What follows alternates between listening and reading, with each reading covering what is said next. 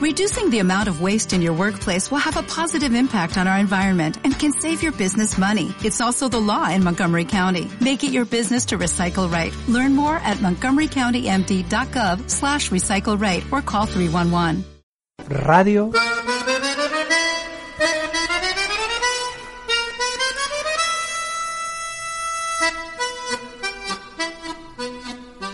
La voz. A pesar de todo, a pesar de todo, a pesar de todo, a pesar de todo. Ahora vamos a hablar con un amigazo, un compañerazo, lo quiero mucho, lo quiero tanto que hace más de medio siglo que está en mi vida, en mis recuerdos, en mi corazón, y ahora en vivo y en directo nos hemos dado un abrazo hace poco, vino junto con su esposa a Buenos Aires, nos trajo chocolate, lo queremos a Sony Martínez. ¿Cómo te va, Ricardito? ¿Cómo andamos, Dani? Un saludo para vos, para todos los trabajadores de la radio, para todos los oyentes de Radio La Voz. ¿Cómo vamos? Muy bien, muy contentos de hablar con vos, pero, viste, el año arrancó muy mal, Sony, represión en el Ministerio de Educación. Vos lo habías anticipado. Sí, bueno, era obvio, ¿no? Era obvio que estas medidas... Hay, hay una cosa, a ver, ¿cómo te podría cómo te podría decir para no ser dramático? no En, en la década del 70, para meter un plan económico como este, tuvieron que este, desaparecer a 30.000 personas. Sí. Este plan económico es muy similar al plan económico de la dictadura. Sabés que eh, la otra vuelta, eh, con la ayuda de, de ahora de los medios electrónicos, de YouTube y demás, eh, me puse a hacer una búsqueda y encontré un discurso de Martínez de Oz, donde Martínez de Oz daba los 12 puntos fundamentales de la política económica de la dictadura, ¿no? Eran como los 12 lineamientos. Sí. Bueno, si vos los ves, son los 12 lineamientos de este gobierno. Absolutamente. Sí, sí, Les sí. pido a los oyentes y a vos también y a tu equipo ahí que lo busquen, está en YouTube. Eh, esto, ¿no? Digamos, la devaluación, el ajuste este, en las tarifas, eh, el achicamiento del Estado, eh, la política de cielos abiertos en nuestras aerolíneas, la política petrolera, eh, son exactamente los mismos lineamientos, ¿no? Sueldos a la baja, apertura de las importaciones, eh, no restricción para las exportaciones de materias primas sin, este, sin ningún contenido de valor agregado. Es exactamente lo mismo. Entonces, es obvio que, eh, eh, digamos, esto solo puede tender a aumentar la conflictividad laboral y social. Eh, no hay otra manera. La gente ha adquirido ciertos y determinados derechos, como un derecho tan fundamental como es a trabajar. Sí. Porque, digamos, uno puede entender que haya una parte de la población que, merced a- al bombardeo mediático, cree al verso de la grasa militante y diga, bueno, han echado un montón de gente con grasa militante. Por la otra puerta este, te meten la, la grasa militante cool de ellos, ¿no? Sí, sí. Eh, pero hasta no es ninguna grasa militante, no, nunca fue grasa militante, pero digo, ahora tampoco ya no lo pueden ni siquiera eh, tratar de ocultar bajo ese mote. Están echando laburantes eh, que sirven nada más y nada menos que para la educación de nuestros pibes. Entonces eso eh, es muy complicado y, y yo no sé en qué cabeza cabe que no iba a haber resistencia, por supuesto que la va a haber. Eh, ojo que tampoco hay una resistencia con el acompañamiento que sería deseable que tuviera, ¿no? En otra época este, la CGT hubiera largado un paro nacional en virtud primero de los despidos y después de, de la violencia en la represión para aquellos que protestan contra los despidos. Pero bueno, tenemos una CGT que está este, tapándose los ojos, tapándose los oídos y tapándose la boca, ¿no? Como la imagen esa de los tres monitos. Sí, El ah, gato de la CGT, podés parecer, ¿viste? Esa imagen de los tres monitos que hay. sí. Yo no vi nada, yo no digo nada, yo no escucho nada. ¿La tenés esa imagen en la cabeza? Sí. Sí, es muy duro lo que estás contando. Es, es así, es así. Eh, pero más allá de que la CGT está en una connivencia total con el gobierno de Mauricio Macri, lo que me extraña es la gran dispersión. ¿Vos creés que todavía sigue habiendo una gran dispersión dentro del campo popular o tenés algún atisbo de unión en algunos lados, lo que pasó con el peronismo de la provincia de Buenos Aires? ¿Cómo la ves? Yo creo que lo que pasó con el peronismo de la provincia de Buenos Aires es una buena señal. Es una buena señal, porque digamos, se consiguió por lo menos generar una mesa de trabajo en la cual hay representantes de cada uno de los sectores del peronismo, inclusive de aquellos a los cuales le da urticaria llamarse peronistas, digamos, ¿no? Sí. Pero están todos ahí. Ahora hay que ver si, si ese acuerdo superestructural se baja a la realidad, a la realidad de la calle. Vos sabés mi posición en este sentido. Eh, a mí me parece que estamos en una época en la cual, en la cual las cosas van a pasar más por la calle y por la resistencia popular de manera un poquito más este, salvaje, por decirlo de alguna manera, salvaje en el sentido de, sin una contención de, dirigencial, que es por, por medio de los, de los acuerdos de cúpula o los acuerdos dirigenciales.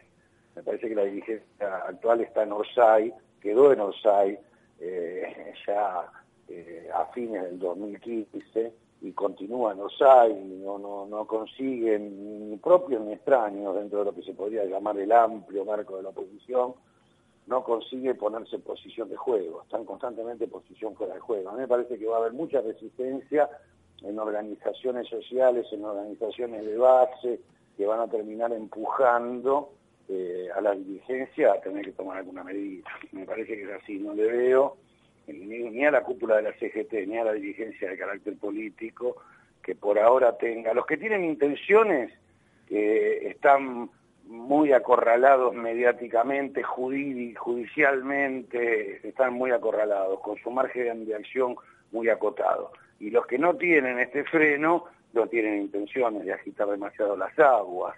Este es un año electoral eh, y en Argentina analizar eh, más allá de 30 días para adelante es casi ciencia ficción pero yo te diría que se van a suceder, preparémonos para que se sucedan uno a uno los conflictos. ¿no? Sí, ahora eh, me, extraña, o a ver, eh, ayúdame a pensar, Sony, el gobierno acaba de quitar la devolución del IVA para las compras con tarjeta de débito y eso también es un atentado al bolsillo de los trabajadores. No les importa nada, en año electoral ya arrancan con esto. Sí, sí, vos sabés que este, eh, es algo que, vos mirá qué cosa, ¿no? Yo utilizo la tarjeta de débito en el supermercado, sobre todo en las compras del supermercado, más que nada en el supermercado, digamos. Sí.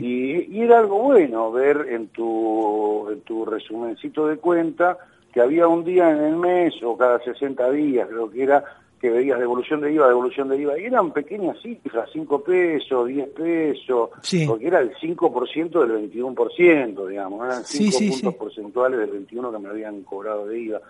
No sumaba gran guita, pero sumaba otra pequeña comprita de 300, 400 pesos. Exacto, exacto. Eh, evidentemente eh, es una pizza y media de Pradgay. Eh, entonces a Pradgay eso no le interesa. Esto lo debe haber dejado firmado Pradgay, no creo que lo hayan firmado ahora este, en el primer día de función estos dos muchachitos nuevos, estos este, Chasman y Chirolita, no creo que lo hayan firmado ellos. Me parece que, que, ya venía firmado, no, no, no, no tienen la más mínima sensibilidad, por un lado, no tienen sensibilidad, y por el otro lado, saben que pueden meter medidas así, que no hay resistencia.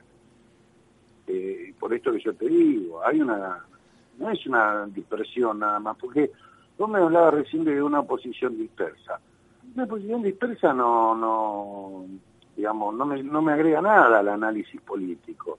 A mí me, me, preocupa eh, una, una oposición así en estado de knockout, ¿no? Vos viste cuando un boxeador le meten dos trompadas y queda ya tambaleando con las patas flojitas, contra las cuerdas, no sabe si levantar la guardia, que, que hace que queda así nubilada. Bueno, nuestra oposición está así, está nubilada, mirando a su rincón, viste, esperando a ver si alguien le tira la toalla o si suena el gong este, y puede ir a eh, un minuto al rincón a que le echen agua en la cabeza y, espabilarse un poco. Y me parece que es así, o, o, esos boxeadores que ya no quieren seguir peleando, que dicen, bueno, ya está, viste, yo igual la bolsa de guita la voy a cobrar igual cuando me baje de acá, porque esto también tiene que ver, ¿no? Los políticos que son nuestras dirigentes cobran igual. Claro. Con buenos o con malos resultados. Habiendo llevado adelante o no habiendo llevado adelante el rol para el cual los votamos, que en este caso es el rol de la oposición, haciendo las cosas bien o haciendo las cosas mal, ellos reciben sus sueldos de, cuatro, de 400 mil, de 300 mil, de 150 mil mangos todos los días tres de cada mes en su bolsillo. Y siguen teniendo todas las prerrogativas que tienen, y pasajes aéreos, y asesores, y autos blindados. Es como que viven en una realidad diferente. Esto va camino, este, digamos, si esto sigue así, vamos camino a que se vayan todos. Sí, lamentablemente, eh, la, la la gobernadora María Eugenia Vidal, que es una, una de mis ídolas, se aumentó el sueldo a, a medio palo, 525 mil pesos por mes. Sí, hubo una corrección en eso, no sé si vos le, por lo que veo no lo leíste, hubo una corrección en eso, en el sentido de que, fíjate que yo lo leí hoy en página 12. ¿Qué dice? Cuénteme. la corrección es que no se aumentó el sueldo a 500 mil y pico de mangos, sino que aumentaron a 500 y pico de mangos la plata que puede gastar cada uno de los eh, funcionarios, entre la gobernadora, el vicegobernador, ministros, eh, secretarios y demás, pueden gastar por mes 500 y pico de mangos en sueldos de asesores. Ajá. Si vos sumás toda esa guita por la cantidad de ministros y secretarios que hay y qué sé yo, te da una, una cifra cercana a los treinta y pico de millones de mangos por mes. Mira vos. O sea que si sumás eso por un año, te da aproximadamente unos, unos 500 millones de, de pesos por año en asesores. Mira vos, ¿cuántos jardines de infantes podríamos hacer con esa plata, como dice Macri?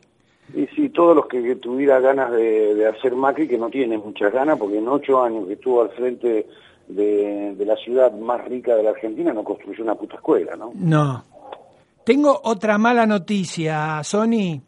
Decime. La ministra muy, muy bonita, Carolina Stanley, ministra de Desarrollo Social, eh, mandaron, su ministerio mandó una salutación con un mapa un mapa argentino que se usó como tarjeta de salutación para Año Nuevo y no estaban las Islas Malvinas, Sony. Y bueno, porque se llama Stanley.